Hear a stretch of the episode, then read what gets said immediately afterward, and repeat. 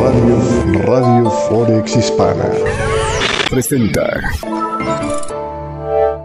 Bueno, pues ahí sí me oye estar lento es porque no traigo café, me lo acabo de terminar. Oiga, gracias por estarnos acompañando en esta mañana del día de hoy, en este espacio en vivo, a través de, Radio Forex Hispana, a través de no, ya, ni es a través de Radio Forex Hispana, perdón, eso ya lo hemos dejado en grabado. A través de YouTube Live, a través de Twitch, en la página de www.forexhispana.com, eso sí. Y bueno, pues el día de hoy, el día de hoy estamos a la espera de una batería de datos interesantes. Vamos a tener, eh, por un lado, la publicación de los datos de inflación favoritos de la Reserva Federal, el Consumer Price Expenditure, luego de los datos calientitos del Producto Interno Bruto de Estados Unidos el día de ayer, que detonó, como puede ver usted, el apetito por el riesgo en el mercado, ¿no? Ahí el día de ayer el Dow Jones terminó con ganancias del 0.61%, Standard Poor's 500 1.10%, Nasdaq 2%, lo cual se convirtió después en una transferencia de optimismo para el mercado asiático, los que estuvieron operando, ¿no? El, Standard Poor's asiático ganó 0.34%, no muy impactante. Hansen de Hong Kong ganó 0.54%, poquito mejor. Y este el Shanghai Composite todavía sigue cerrado. Están ahí en su feriado y no lo van a abrir pues probablemente hasta la próxima semana. En el tema de los futuros en Estados Unidos, eh, de los futuros de las acciones en Estados Unidos, hay un ligero rebote hacia la baja, 0.11% para el Dow Jones, 0.33% para el Standard Poor's 500, 0.57 ya no tan ligero para el Nasdaq. Eh, pero bueno, pues después de haber ganado el día de ayer el 2% prácticamente, pues honestamente es un mero rebote técnico y no mucho más allá de eso. Em, esta mañana, entonces le digo, estamos esperando ver qué pasa con los datos de inflación y después tendremos los datos de lo que es la, la decisión de política monetaria allá en los Estados Unidos Em, en, la reunión que publicará sus resultados, si no me equivoco, el miércoles primero de enero, no, de hecho no me equivoco, el miércoles primero de febrero, perdón, primero de febrero. Em, la reunión se lleva a cabo en la Reserva Federal, siempre son reuniones de dos días, arranca el martes 31 y las decisiones, las conclusiones las publican el miércoles primero de febrero. Eso curiosamente vendrá justo antes de también otro reporte importante para este tema, que es el de las nóminas no agrícolas allá en Estados Unidos, que la tendremos, la versión de lo que pasó en enero, publicada el viernes 3 de febrero. Entonces, vienen, digamos, este, días eh, eh, intensos, tanto para cerrar esta semana, como lo hemos visto desde el día de ayer, como para la próxima semana. Curiosamente los rangos siguen estando relativamente chicos. El eurodólar trae un... Eh, y no es curioso, vamos, a ver, trae rangos chicos, voy a quitarle la palabra curioso, eh, dado que estamos viendo que el, el, mercado de alguna manera eh, no ha liberado así como que grande potencial. Está, está en una franja relativamente estrecha de precios. Eh, el euro, pues prácticamente esta semana ha estado en una franja que no pasa más allá de los 100 pips en el diario. Eh, y, creemos que todavía podría seguir por ahí, por esa zonita. ¿no? Vamos a ver cómo, cómo se sigue comportando, pero así las cosas. En el tema de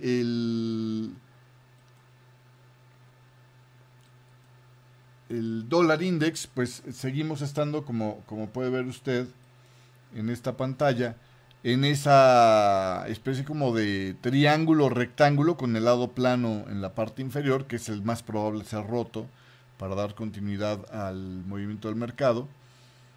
Visto desde el punto de vista técnico, ¿qué pasa con este tipo de triángulos?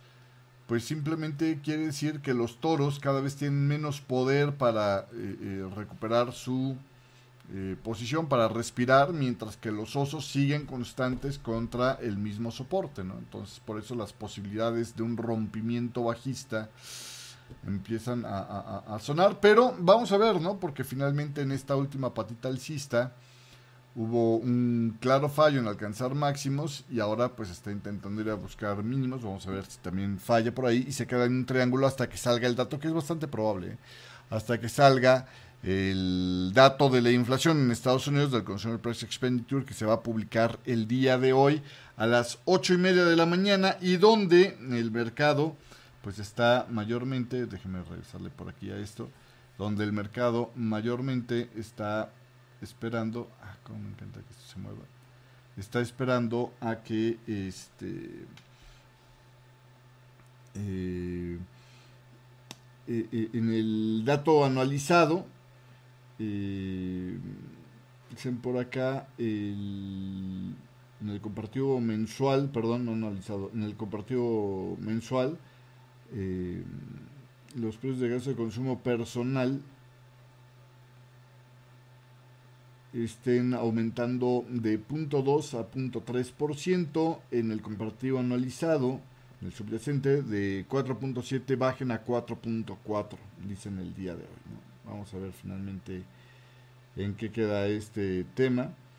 Eh, pero esto es lo que se va a publicar el día de hoy y donde están las expectativas del mercado. Ya después a las 10 de la mañana estarán los datos de la confianza del consumidor de la Universidad de Michigan, donde se piensa que para la medición de enero podría estar manteniéndose en 64.6 sin cambio con respecto a la lectura anterior. Eh, y eso es, digamos, como que lo más importante que vendrá en esta mañana. También en 20 minutos tengo ahí una comparecencia programada para Christine Lagarde, pero realmente no he visto mucho más allá de esto. Hubo declaraciones esta mañana de Janet Yellen hablando sobre el acuerdo este para los precios de los derivados de crudo ruso eh, que mm, eh, pues va está negociando con la Unión Europea y espera que les hace un ratito en la eh, eh, en el chat de Radio Forex Hispana, pues esperan que mm, se pueda llegar a un acuerdo antes del 5 de febrero, que es cuando tienen que imponer ese tope de precios los de la Unión Europea, cuando las restricciones estas se, activarían. Entonces, pues habrá que ver, ¿no? ¿Qué pasó el día de ayer con el crecimiento económico de Estados Unidos? ¿Fue bueno o fue malo? Bueno, la economía de Estados Unidos creció a una tasa, pues, relativamente sólida Mire, aquí me gustó mucho este compilado que hizo el,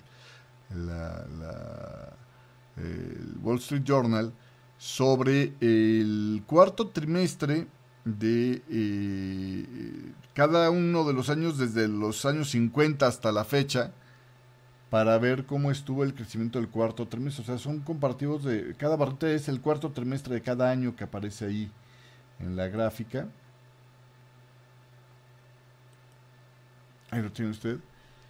Y bueno, pues el último, pues obviamente bajó muchísimo con respecto al cuarto trimestre del año anterior, que era el de la, digamos, el del boom de la reapertura, ¿no? 2021 fue el boom de la reapertura.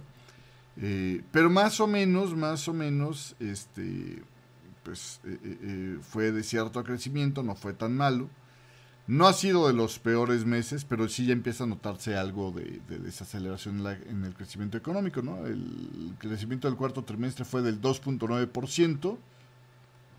El problema es lo que va a venir por delante. ¿no? Se piensa que eh, este nuevo año comenzaría con menos impulso debido a que el aumento de las tasas de interés que está imponiendo la Reserva Federal y pues todavía los eh, niveles altos de inflación siguen pesando sobre la demanda.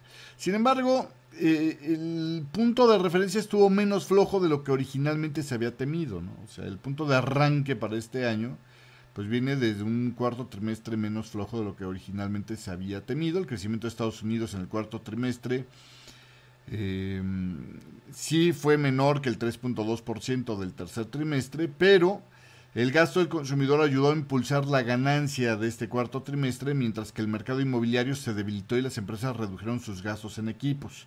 En lo que va de este 2023, muchos operadores eh, parecen estar pues relajados, ¿no? Este, eh, eh, ante la idea de que la actividad económica se está manteniendo lo suficientemente firme como para que la recesión que se espera este año venga no sea, pues, eh, para empezar ya un hecho concreto, ¿no? Todavía, ya, empieza a haber gente que dice, a lo mejor ni recesión tenemos, algo así como lo que Hackbeck decía el día de ayer.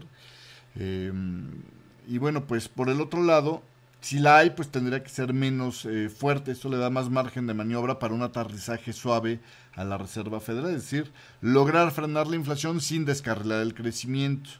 Eh, esto junto con el enfriamiento de las lecturas de inflación, ¿no? las, las económicas junto con el, el enfriamiento de la inflación ha ayudado a impulsar el apetito por el riesgo en las acciones eh, en Estados Unidos luego del desplome del año pasado. ¿no? Eh, tenemos ahí el Dow Jones Industrial, por ejemplo, el año pasado perdió el 8.78%, ahorita va repuntando 2.42%.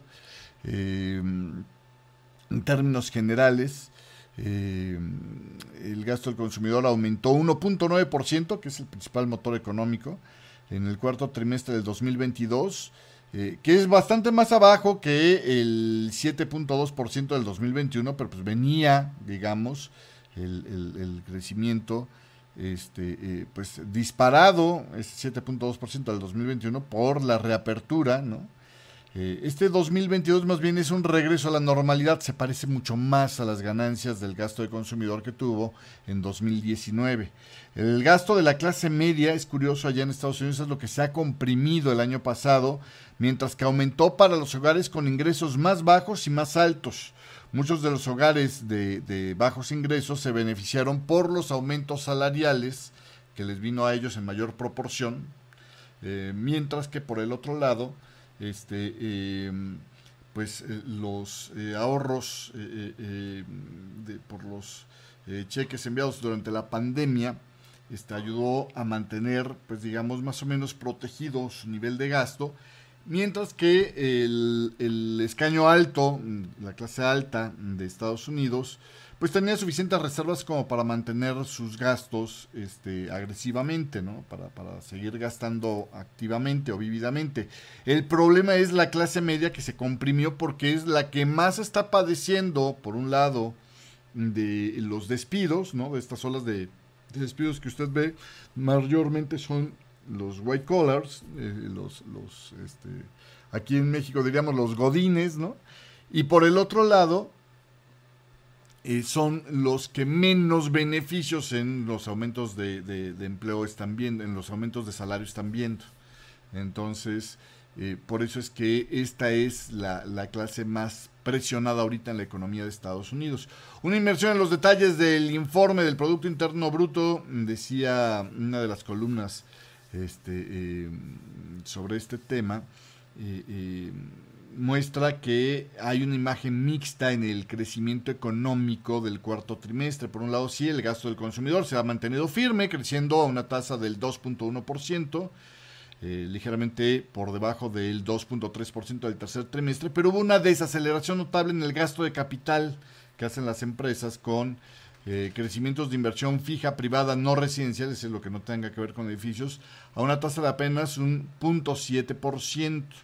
El mercado de la vivienda siguió también golpeando la economía. La caída del sector del ladrillo allá en Estados Unidos, la inversión residencial del 26.7% fue su caída.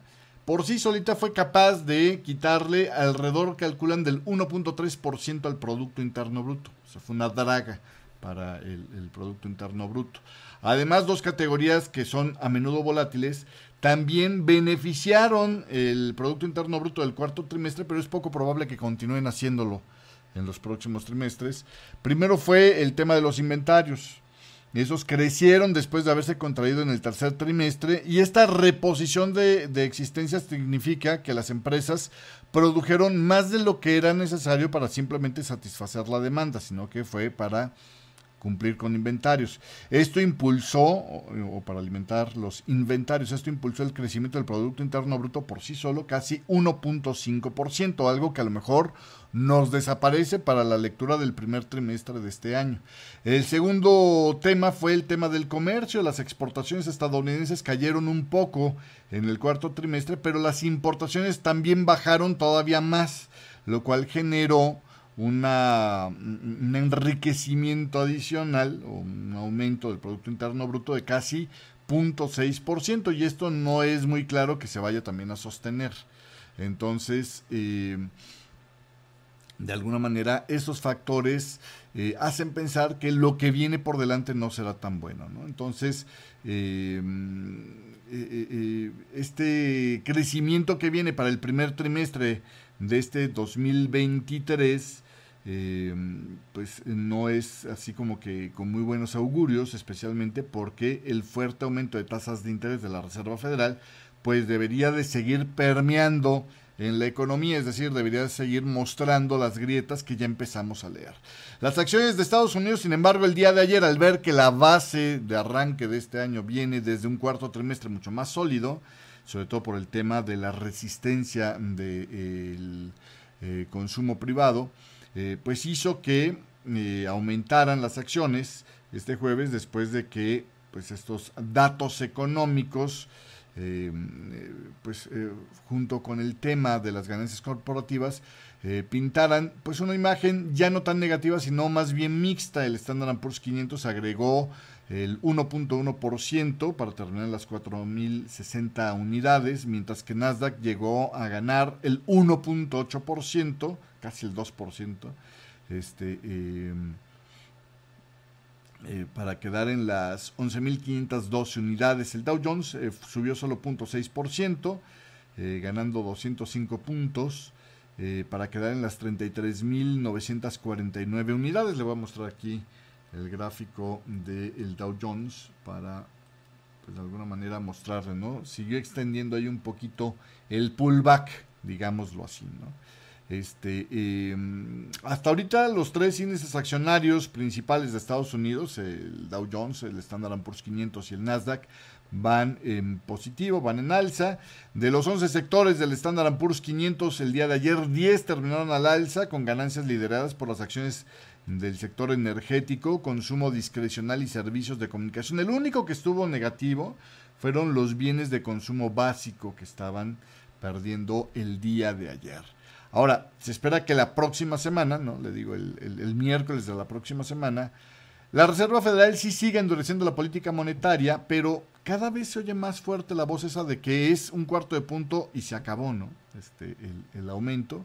Lo del cuarto de punto, eso sí se tiene bastante claro, porque hay bastantes miembros de la Reserva Federal apuntando o apostando por esta idea, pero lo del se acabó, eso todavía es un tema más por, eh, eh, digamos, en veremos, ¿no?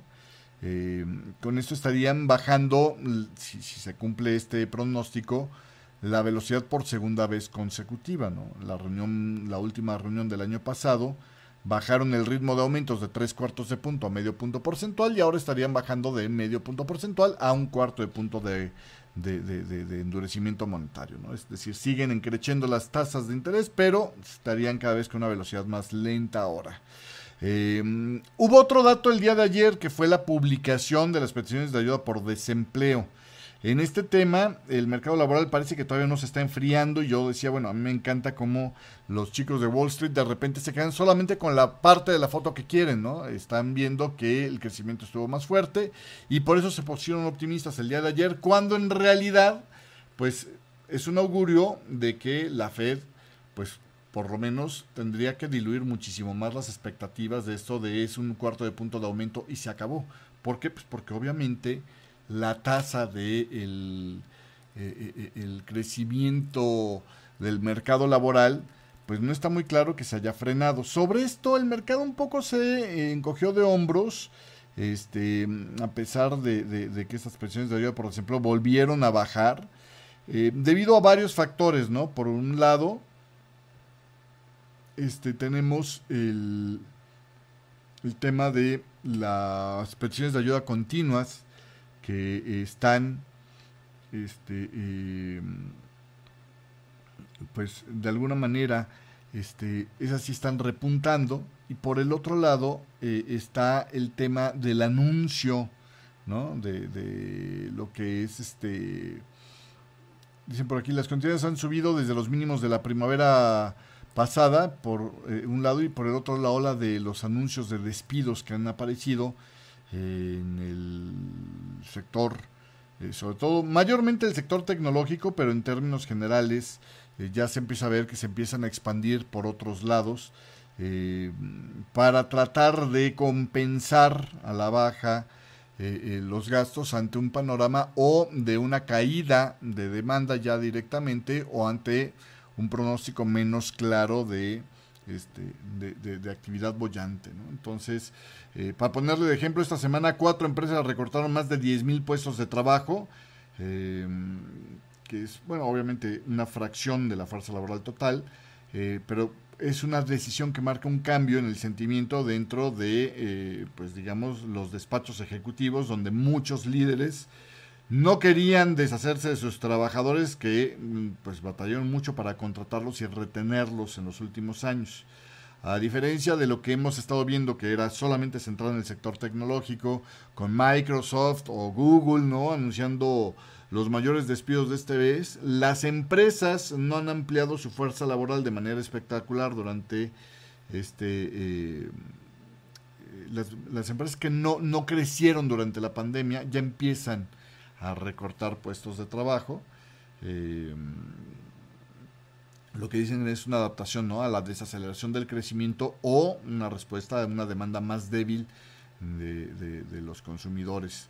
En términos generales, el mercado laboral de Estados Unidos sigue siendo sólido, pero sí está ya empezando a dar señales de perder fuerza gradualmente en los últimos meses. Los empleados agregaron 223 mil puestos de trabajo en diciembre, lo que fue la ganancia de puestos de trabajo de un non-farm payroll eh, más pequeña en dos años, mientras que pues espera, le digo, lo que viene por delante el próximo viernes, donde según los economistas de Capital Economist esperan que haya una desaceleración de la creación de empleos eh, laborales no agrícolas de ahora una cifra de 150 mil para enero, lo que empujaría el crecimiento del empleo por debajo del promedio mensual que tuvo en 2019, el año antes de que empezara la pandemia. Y eso es normal, eso es de alguna manera lo que la Reserva Federal quisiera ver. Eh, la tasa de desempleo, sin embargo, pues el mes pasado sorprendió siendo fuerte, 3.5% se acordará usted, es mínimo de décadas, y el crecimiento de los salarios se siguió manteniendo relativamente fuerte, pero ya se empieza a enfriar desde principios del 2022. Entonces esto es básicamente el panorama que nos viene por delante en este, en este sentido. Ahora, hay otro tema interesante, el hecho de que, eh, y es algo que hemos estado viendo, el hecho de que haya muchos despidos de cuello blanco anunciados, no necesariamente quiere decir que vaya a tener que haber mucha más gente en la calle buscando empleo, eh, porque se ha visto que sorprendentemente los trabajadores de cuello blanco allá en, en, Estados Unidos, es decir, los godines de, Estados Unidos, eh, están teniendo una curiosa facilidad para recuperar sus puestos de, trabajo. Eh, normalmente eh, la estadística ahorita dice que un empleado que recibe una notificación de desempleo vuelve a estar trabajando en otra empresa en un periodo más o menos de tres meses. Entonces, de alguna manera, esto hace que eh, eh, eh, pues se piense que esa idea de que los despidos anunciados van a van a aumentar las peticiones de ayuda por desempleo, van a bajar la presión en el mercado laboral, es una pregunta todavía relativamente bastante abierta, bastante menos segura. Entonces, básicamente esto es lo que se tiene el día de hoy. El comportamiento en general del mercado, me parece, en esta mañana eh, si observamos las eh, siete principales pares de divisas, es pues con una configuración más o menos de risk on, ¿no? Más o menos de risk on, con las ganancias del canadiense como las más altas, seguidas por datos no tan sólidos eh, o, por monedas no tan sólidas, tanto para Australia como para Nueva Zelanda, que son los pares de mayor riesgo. Hemos visto un repunte de uno de los refugios, que es el yen japonés, inclusive frente al dólar, este, y también del franco suizo, ¿no? sobre todo en esta mañana. Entonces, ahí el panorama, digamos, está más o menos inclinado. Vamos a ponerlo de esa manera. Este, en cuanto al tema de lo que estamos viendo en el asunto de este de, de, eh, los titulares que destacan en esta mañana del día de hoy. Eh, los líderes republicanos de la Cámara de Representantes de Estados Unidos eh, están buscando a ver si podrían pues dar una patadita al bote sin resolver el problema de fondo, dice Bloomberg. La idea es que extiendan la fecha de, o suspendan el techo de endeudamiento hasta el 30 de septiembre. El presidente de la Cámara de Representantes de Estados Unidos, el nuevo speaker de la Cámara, el señor McCarthy, de corte republicano, el que reemplazó a Pelosi, dijo que Biden debería de fijar una fecha para discutir el aumento del techo de la deuda. Bueno, vamos a ver ahí si se llega a dar, porque la postura de Biden es no vamos a negociar algo que tendrían que aprobar porque ya se comprometieron a gastarlo.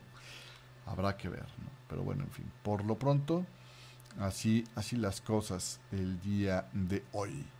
En el tema de mm, el comportamiento de las acciones en el mercado asiático, destacaba en el sector australiano, que le ganó poquito, punto 34%, este, em, luego del feriado que tuvo este viernes, eh, resulta ser que eh, llegó a su nivel más alto en nueve meses con las acciones financieras eh, de peso, pues de, alguna manera liderando la atracción. Las acciones australianas también registraron ganancias durante pues lo que fue el traspaso ¿no? del optimismo de Wall Street el día de ayer por los datos del Producto Interno Bruto. El Nikkei 225 de Tokio estuvo indeciso luego de los datos de inflación de Tokio que fueron los más altos en cuarenta y tantos años. Desde 1981 no había datos de inflación tan altos ahí para Tokio, que Tokio se considera como el precursor de eh, la inflación, ¿no? Básicamente. Ahí tiene usted la gráfica de cómo se comportaron los precios allá en Tokio. Este, em, y, pues aumenta más la presión para que el Banco de Japón reconsidere su postura de política monetaria ultra flexible. Eh, sobre el tema de, de, Tokio, este, pues insisto, ¿no? El, asunto es que aumentaron como no habían hecho eh, eh, las presiones inflacionarias en la capital de Japón, eh, en, más de 40 años, prácticamente. ¿no? Está con su ritmo de aumentos más rápido en prácticamente más de 40 años. Este, mm, esto es, digamos, lo, lo más interesante. El índice de precios del consumidor en Tokio en el comparativo analizado aumentó 4.4%, por arriba del 4% esperado y de la previa. Eh, excluyendo alimentos frescos, eh, es decir, el subyacente, versión Tokio, porque ahí no, no le excluyen la energía, eh, aumentó 4.3% por arriba del 4.2% esperado y del 4.0% esperado de la previa. Y si le agrega los alimentos y la energía para tener el equivalente al subyacente de Estados Unidos o de Europa, por ejemplo, el índice de precios aumentó 3% en Tokio, por arriba del 2.9% de todos modos esperado y del 2.7% de la previa. Entonces, pues así las cosas. Para el tema de las monedas estas de, de mm, las antípodas, este, eh, hicieron que el dólar australiano cotizara alrededor del punto 71, es decir, cerca de sus niveles más altos en casi ocho meses. Eh, se dio debido a que las apuestas por un mayor endurecimiento de la política del Banco Central se reafirmaron con el informe de los precios al productor en Australia que aumentaron, eh, pero pues el aumento fue el menor aumento, o sea, siguen con la racha de, ganancias, pero el aumento es el menor aumento, eh, dicen por acá, este, eh, que se había estado registrando, pues por lo menos desde junio, julio del año pasado, del 2021, del año antepasado. Entonces, este, en año y medio.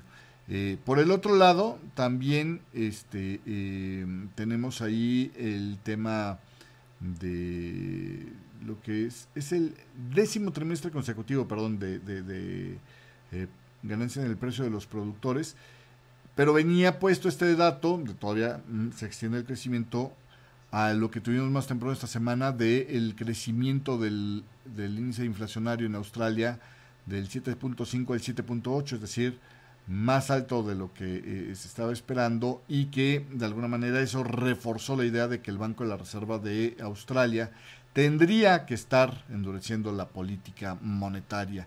Para el tema de Nueva Zelanda, la confianza empresarial de Nueva Zelanda mejoró este, en enero. El ANC Business Outlook de Nueva Zelanda este, rebotó en 18 puntos a menos 52 en enero subiendo desde un mínimo histórico de menos 70 de diciembre, ya que el impacto del aumento de los tipos de noviembre y los rumores de una recesión creada no deliberadamente por parte del Banco de la Reserva de Nueva Zelanda parecen haber desaparecido un poco, aunque la mayoría de los indicadores pues siguen estando todavía relativamente moderados. ¿no? Entonces, esto es lo que de alguna manera ayudó a mantener un poquito la presión sobre estos dos escenarios. Eh, cuanto al tema del de, mercado, eh, los futuros del crudo se ubicaron dentro de un rango, sin muchos cambios. Eh, siguen ahí consolidando, regresamos a la parte alta del, pullback, vamos a ponerlo así, le muestro el gráfico. Este, ahí hubo eh, pues los datos de Estados Unidos que respaldan la perspectiva de la demanda. Eso es lo que ha pegado otra vez a la zona de, del máximo del pullback eh, alcista el, precio del crudo. Hay declaraciones del presidente de la Organización de los Países Exportadores de Petróleo que dice que deben de tener cuidado con las decisiones sobre las cuotas. Eh, en fin, habrá que ver.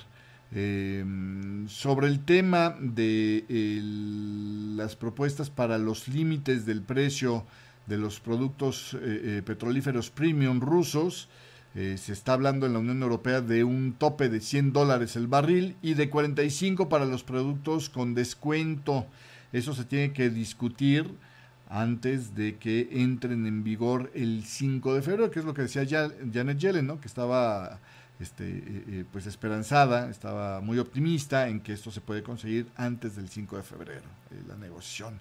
En el tema del oro, pues ahora sí que funcionó ante un, dólar que se estuvo fortaleciendo, el oro fue a buscar soportes, se debilitó marginalmente, también con la expectativa de un aterrizaje suave un poco más sólido, lo cual reduce el atractivo de refugiarse en los lingotes, ¿no?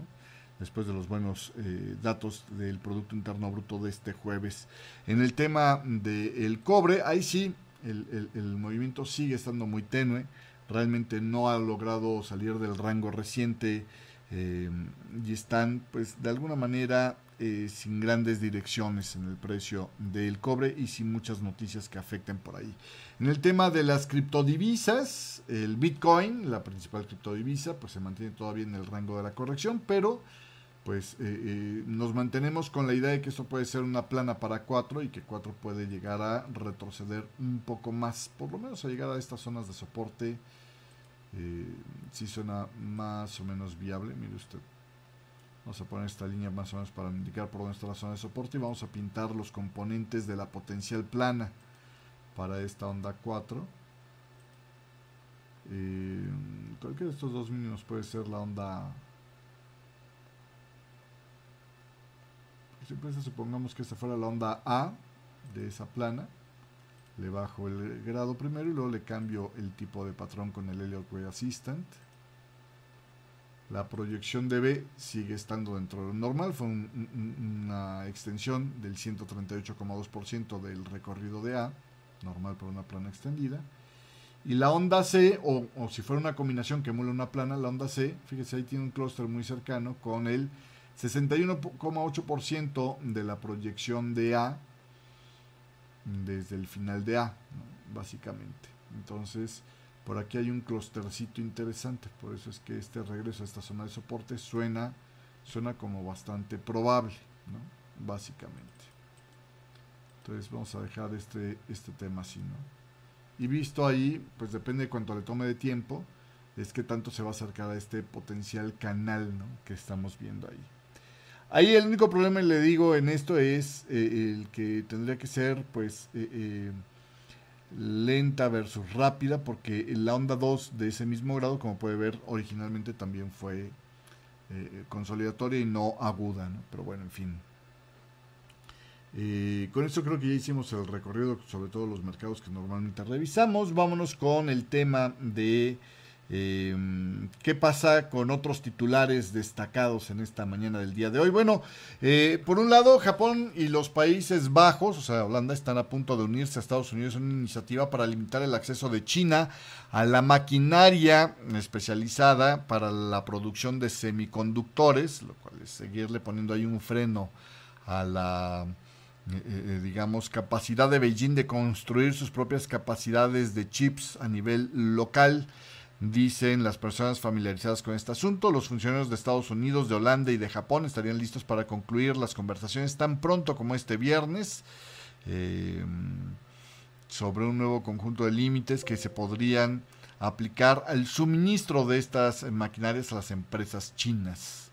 Por el otro lado, eh, es un tema curioso porque la perspectiva que, o sea, es, es curioso que se logre este acuerdo porque las perspectivas sobre el tema del mercado de los microprocesadores está siendo feita. ¿eh? Intel dio uno de los pronósticos trimestrales más sombríos de su historia, decía Bloomberg, eh, luego de las caídas de las ventas de computadoras personales, que pues ha de alguna manera enfriado mucho el negocio de los microprocesadores, lo que hace que las acciones cayeran y retrasó aún más los esfuerzos de la recuperación económica. La compañía pronosticó, Intel, una pérdida sorpresiva en el actual trimestre y un rango de ventas que pues eh, superó las estimaciones de los analistas. Eh, por el otro lado, en el extremo inferior de las proyecciones de Intel, los ingresos serían eh, los más bajos para el total trimestral desde 2010. Pues ahí está, ahí está este tema. En fin, también por ahí en Estados Unidos, los senadores de Estados Unidos tendrán una sesión informativa a puerta cerrada, clasificada sobre el tema China el 15 de febrero, pues como para explicarle por qué se le sigue poniendo el pie así de duro a los chinos, ¿no? Pero bueno, en fin, así, así las cosas en lo que dicen el día de hoy. En el escenario geopolítico, bueno, pues resulta ser que Rusia disparó más misiles y drones autoexplosivos contra eh, una docena de provincias ucranianas este jueves temprano, acusando a la acusada de causar la primera muerte relacionada con la guerra en Kiev, pues en el mes de enero, ¿no? Este, eh, los ataques se adhirieron al patrón de Rusia reciente, por ahí criticaba un, eh, funcionario de la Unión Europea esta misma mañana, de que pues está cambiando, digamos, el patrón de guerra a la hora de atacar ahora la infraestructura este, eh, civil, vamos, haciendo crímenes de guerra, no lo quiero decir así de abiertamente, pero es básicamente lo que quiere explicar. Eh, razón por la cual se justificaba, para salvar vidas, el envío de los tanques de, de los, los este, Leopard y los, este, ¿cómo se llama? Los Abrams a, a Ucrania, ¿no?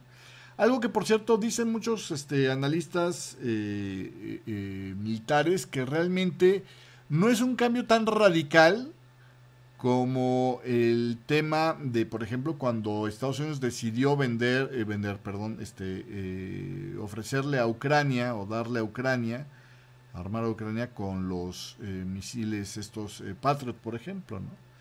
Eh, o, los desde antes, los que tenían para, para defender la Casa Blanca, este, que los usaron en primera instancia. ¿no? Eso sí fue un cambio mucho más radical. Lo que se teme, ¿no? y lo que Rusia teme, es que este anuncio de los tanques sea la antesala de armamento pesado más este, peligroso para Rusia, como podría ser el tema de eh, los misiles de largo alcance o los jets de combate F-16 que suspira por ellos Ucrania desde hace buen rato. Entonces, ahí habría que ver. Ahí sí todo mundo coincide con que ese podría ser interpretado por eh, Rusia como ya un, paso demasiado agresivo por parte de la OTAN y podría desatar respuesta contra ellos, ¿no? Como decir, ah, se me están aventando todos, ¿no? Pero bueno, en fin. Eh, sobre este tema de los ataques estos con misiles, eh, los expertos de los miliblogs les llaman allá en Rusia, explicaban que pues normalmente este tipo de ataques eh, requiere mucha preparación, entonces era muy poco probable que fuera una respuesta a consecuencia del anuncio del envío de tanques de, Alemania y de Estados Unidos a Ucrania. pero bueno, en fin, así, las cosas, ¿no? En otras noticias relacionadas con esta guerra que ya pues está en su pasando su, su, cifra de los 11 meses, Japón impondrá sanciones adicionales contra más personas y entidades rusas, mientras que impondrá una prohibición adicional de exportaciones de artículos relacionados con el ejército a Rusia como parte de estas nuevas sanciones. También por ahí este, la Unión Europea ha propuesto una nueva ronda de amplias sanciones dirigidas a Bielorrusia por su papel de apoyo a la invasión rusa en Ucrania. Decían eh, los chicos de Bloomberg, las medidas propuestas alinearían a Minsk con muchos eh, de los paquetes de sanciones que la Unión Europea ha impuesto ya previamente a Rusia, incluyendo las restricciones sobre la venta de tecnología clave y el sector energético del país. Eh, otras informaciones, eh, Jeremy Hunt, el canciller del Tesoro británico, el número 2 del gobierno de Rishi Sunak, eh, pues se espera que rechace los llamados de algunos parlamentarios conservadores para presentar recortes de impuestos y reafirmar el plan para reducir la inflación a mitad, a la mitad, según el diario de Telegraph. También Jeremy Hunt dijo que espera que la inflación caiga como resultado de las decisiones que han tenido que tomar difíciles en los presupuestos de otoño y que es fundamental mantener un enfoque de disciplina para reducir la inflación. Eh, Hunt confirmaría este viernes que las reformas posteriores al Brexit, eh, eh, el plan de solvencia 2 se implementarán en los próximos meses y diría que el Reino Unido no debería de rehuir el mayor desafío al que se enfrenta, que es eh, enfrentar la baja productividad. Bueno, pues en fin, así, así las cosas. En otros temas, oiga, algo interesante. Eh, esta es una gráfica que le voy a mostrar que muestra la masa monetaria 2, la M2 de, Estados Unidos, es decir, la que incluye no solamente el efectivo, sino instrumentos de, rápida eh, liquidación. La cantidad circulante se considera mayormente con esta M2 se contrajo el año pasado por primera vez en la historia, un hecho que algunos economistas creen que refuerza el argumento de que las presiones inflacionarias en Estados Unidos deberían de seguir bajando. La principal medida de la Reserva Federal de eh, eh, lo que es el dinero de, de, rápida liquidez, conocida como oferta monetaria M2, se deslizó por quinto mes consecutivo en diciembre, cayendo en un récord de 147.4 eh, mil millones de dólares para totalizar 21.2 billones de dólares ajustados a estacionalidad el mes anterior. Y bueno, aquí lo interesante es que esto está empezando a llamar la atención de algunos funcionarios de la Reserva Federal sobre este tema. Le voy a mostrar un compilado que hizo sobre este tema este la, el Wall Street Journal, o Reuters, no, este fue Reuters, perdón, este, eh, sobre este tema, que decía que eh, la, la M2, que es esa línea azul clarito que ve usted ahí en su pantalla, pues ahora ya está por debajo del cero, por primera vez, insisto, ¿no? Por primera vez, este, en toda su historia, lo cual podría jalar hacia la baja los índices inflacionarios, que son las otras dos líneas que aparecen más abajo eh, en este movimiento. Eh, algunos funcionarios de la Fed, le digo, están viendo esto ya con más atención. La M2 explotó durante la pandemia. Puede ver que explotó enormemente, más del 20%, ¿no? Se ve aquí en el gráfico.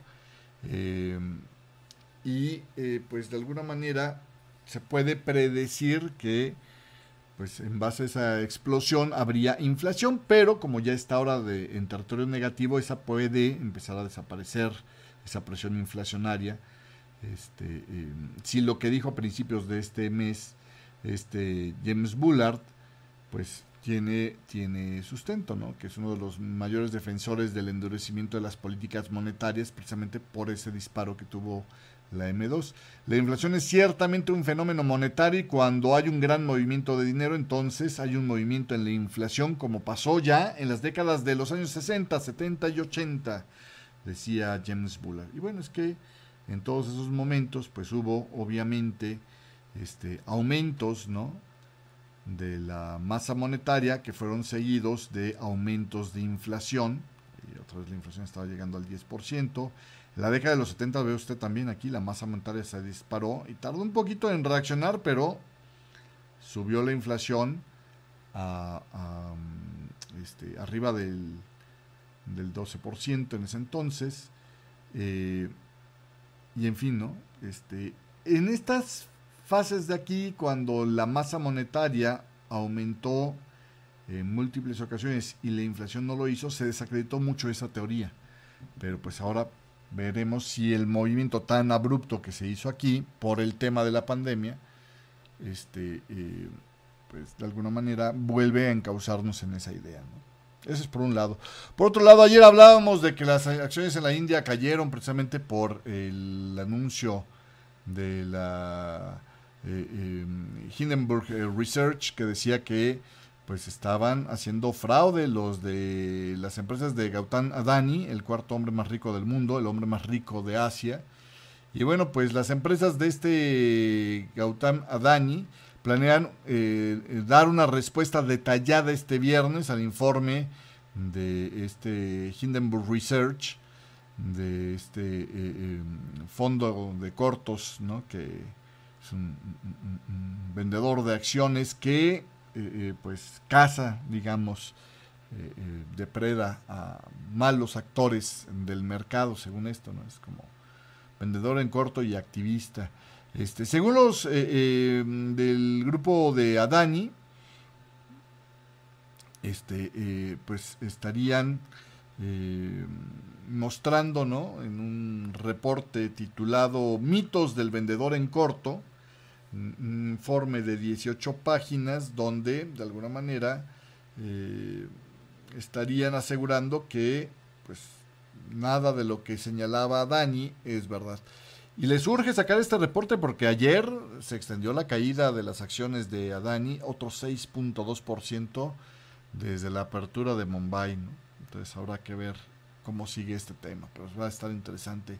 Ayer también, si usted me, acompañó en el chat de, Radio Forex Hispana, le comenté que el Banco de Japón debería de permitir que los rendimientos de los bonos del gobierno se muevan con mayor flexibilidad, es decir, les tienen que dar más rienda a las oscilaciones y deberían de, para compensar esto, estar listos para subir rápidamente las tasas de interés de corto plazo para evitar que se le invierta la curva de rendimiento al Banco de Japón, decía el Fondo Monetario Internacional esta propuesta. Este, eh, dice, no se trata de que el Banco de Japón retire o que tenga mal la postura de política monetaria ultra acomodaticia, porque si es probable que la inflación vuelva a caer por debajo de su objetivo del 2% para finales del 2024, sobre todo cuando la presión de la crisis energética se desvanezca un poco, pero decía el tema, este, eh, es eh, darle un poco más de espacio para eh, asimilar, digamos, los impactos eh, en la economía real contra el impacto en los mercados financieros, decía el jefe de la misión del Fondo Monetario Internacional en Japón, el señor Ranil Salgado. actualmente, con la inflación subyacente en Japón en un máximo de 41 años del 4%, el doble del objetivo del Banco de Japón, los mercados financieros están apostando a que el banco eliminará gradualmente su agresivo estímulo luego de que salga el gobernador del Banco de Japón, Haruhiko Kuroda, en el mes de abril. Bueno, pues ahí está. Y ya para terminar este espacio, el día de hoy le cuento una noticia triste.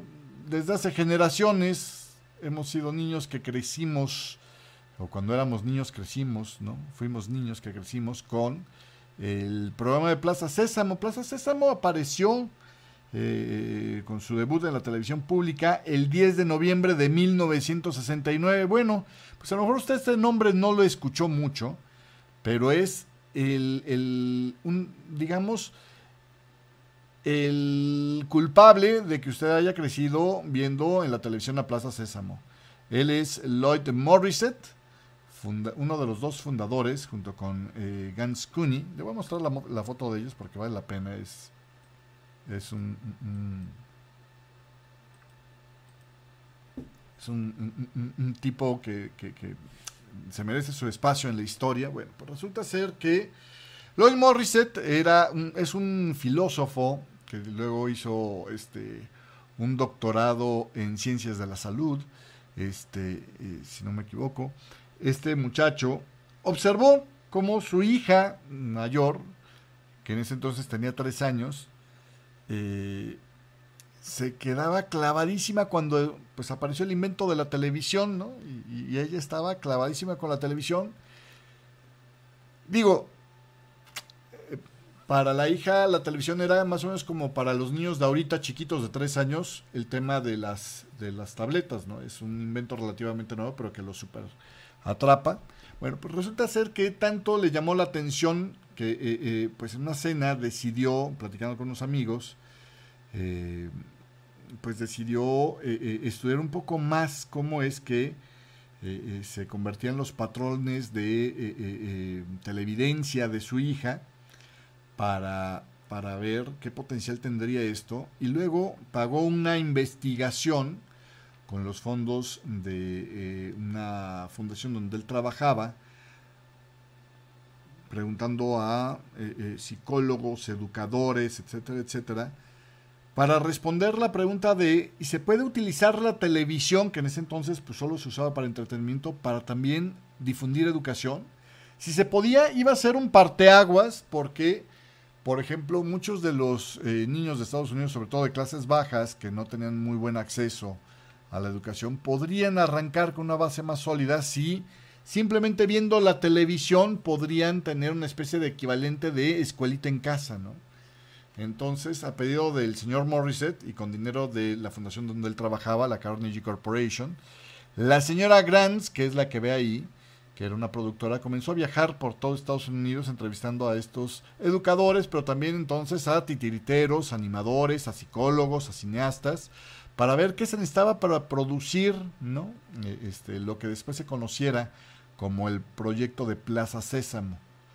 Eh, el señor Morissette se centró en recaudar, tenía los contactos y tenía la habilidad política para hacerlo, 8 millones de dólares para que iniciara precisamente esa plataforma educativa infantil Sesame Street o lo que se conoce en América Latina como Plaza Sésamo, con aproximadamente la mitad del dinero aportado por la Oficina de Educación de los Estados Unidos y el resto por este, eh, su Fundación Carnegie, por la Fundación Ford y la Corporación para la Difusión Pública, la PBS. Eh, en un comunicado, eh, pues alguna vez dijo muy, muy claramente la esta cofundadora Gans Cooney, si no hubiera eh, el señor eh, Lloyd Morissette, no habría Plaza Sésamo. Curiosamente, la segunda hija de Lloyd Morissette, que no le gustaba la televisión, también ella sacó un chiste diciendo, si yo hubiera sido la, hija mayor de, de, Lloyd Morissette, tampoco habría habido Plaza Sésamo. ¿eh? Pero bueno, en fin.